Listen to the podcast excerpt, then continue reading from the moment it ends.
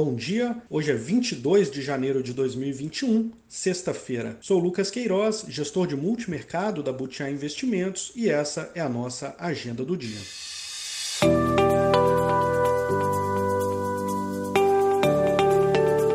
Começando pelo exterior, hoje a divulgação prévia dos PMIs dá uma indicação de como foi o mês de janeiro nas principais economias.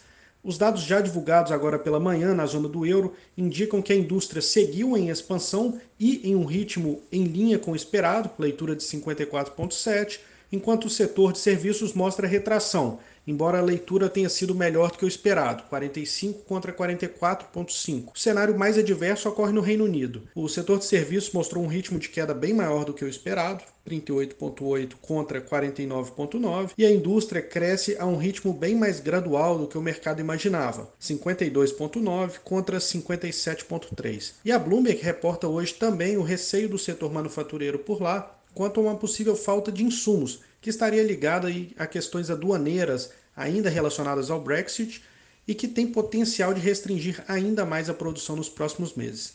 Em resumo, os números mostram um cenário já esperado para a Europa e que deve seguir nos próximos meses à medida que a pandemia continua a impactar negativamente o setor de serviços. Cenário esse que deve ser a tônica nesse primeiro trimestre em boa parte dos países.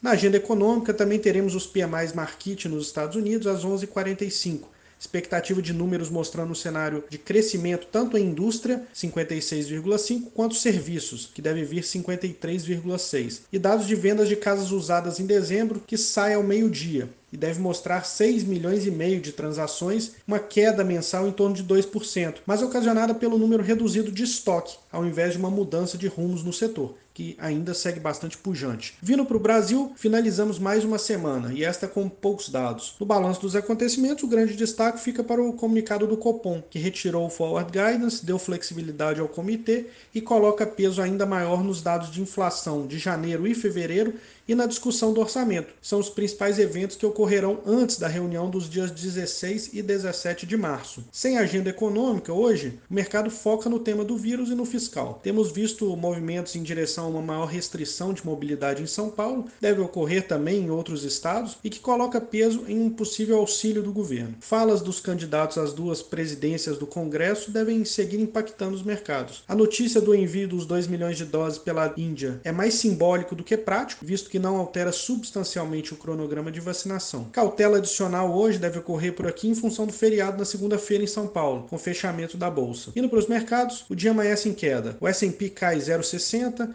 enquanto os índices europeus operam em torno de 1% de baixa. Nas moedas, o índice dólar fica na estabilidade, nesse momento avançando apenas 0,05, porém as moedas emergentes caem. O peso mexicano está com 0,75 de baixa e o real 0,25. Essas são as principais notícias de hoje. Obrigado, um bom dia a todos e até a semana que vem.